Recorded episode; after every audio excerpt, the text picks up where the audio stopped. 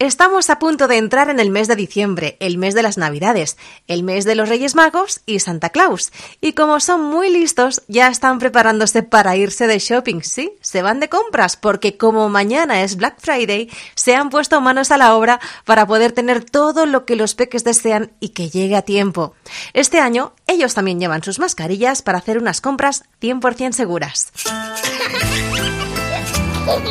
El sonajero con Ruth Medina. Cadena 100.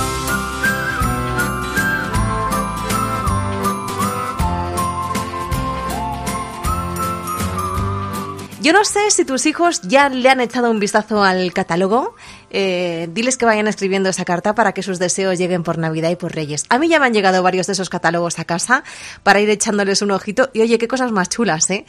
A ver, están las de toda la vida y otras muy novedosas y divertidas para que podamos jugar en casa con los peques y que además les vienen muy bien como los juegos de mesa clásicos o las construcciones, eh, de esos juegos que te mantienen la cabeza entretenida y potencian y desarrollan las habilidades espaciales de los niños y los mayores. Porque muchas veces te dicen, a ver, mamá, a ver, papá, esto no, ¿dónde va? Y tú piensas, tienes razón, esto dónde va, ¿no? y te rompes tú también la cabeza. Los Lego, los puzzles clásicos y los juegos de estrategia nos garantizan un buen rato de juego sin tener que estar pendientes de una pantalla. ¿Sabes qué juego me gusta a mí mucho? Que me parece súper interesante. en su momento me lo trajo Papá Noel y pensé, este juego es muy tonto. Pero es que es verdad que no es tan fácil como parece. Es el juego de El Tangram, se llama. Lo hay en versión adulta, que es el que tengo yo, y ahora también lo hay para niños. Son unos triángulos con los que tienes que hacer figuras y parece fácil, pero te hace pensar bastante, porque dices, a ver si este triángulo lo coloco así y este hago un cuadrado, pero entonces cómo hago la forma de la casa. Tienes que colocar cada triángulo de manera estratégica para formar un dibujo que te dan sin que te sobre ningún triángulo. Y por cierto, es muy interesante este juego porque no ocupa nada de espacio, que ya sabemos luego, madre mía, dónde metemos tantos juguetes y tantas cosas. Este año, como no, hay juguetes que repiten en tendencia, como los bebés llorones, que vuelven a triunfar. Y Fíjate que con todo esto del coronavirus hay muchos niños que han descubierto a través de las noticias, cuando vemos el telediario, a los investigadores mirando a través de esos microscopios. Es algo que a mí, no sé a ti, pero a mí me encantaba cuando iba al cole. Esas clases en las que decía la profesora, hoy vamos al laboratorio. ¡Ah!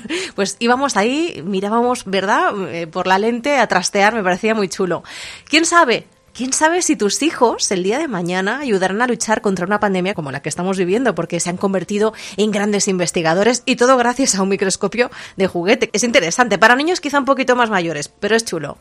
Y luego imagino que eh, te acordarás del Tetris. Yo era una auténtica viciada al Tetris, pero claro, al Tetris eh, de videojuego. Bueno, pues también lo hay para niños, pero de madera y manual, es decir, sin necesidad de ningún tipo de pantalla ni de consola. Son los bloques clásicos del juego, el palito, el cuadrado, y así los vas encajando con las manos. Son de colores igualmente y son perfectos para los peques para desarrollar la motricidad y potenciar la lógica.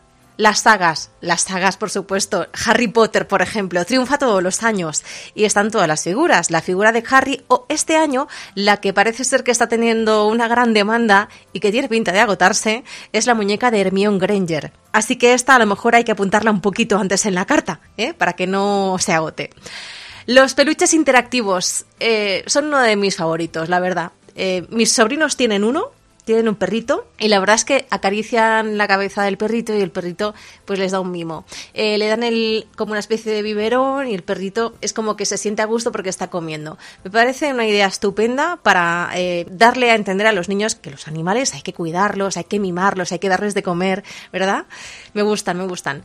Y los patinetes. Lo de los patinetes es que ha convertido en un imprescindible. Mira, yo el otro día iba de camino a la guardería a llevar al niño y no paraba de ver a padres con, con, un casco chiquitito en la mano y un patinete. Y digo, estos, estos vendrán de dejar a los niños en el cole. Claro, es que lo pienso. ¿Cuántas veces vamos con prisas y el niño anda despacio, se para, mira no sé qué y tú, venga, que no llegamos, que no llegamos? Bueno, pues los patinetes en estos casos quizás sean unos buenos aliados para llevarlos de camino al cole. Porque, a ver, ellos estarán encantados de ir encima, subidos con su casco, todos protegidos, y el papi o la mami al lado y andando a buen ritmo.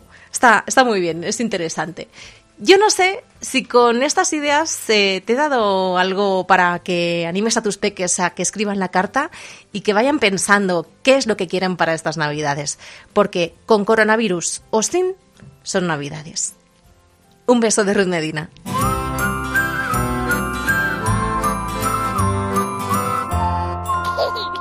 El sonajero con Ruth Medina. Cadena 100.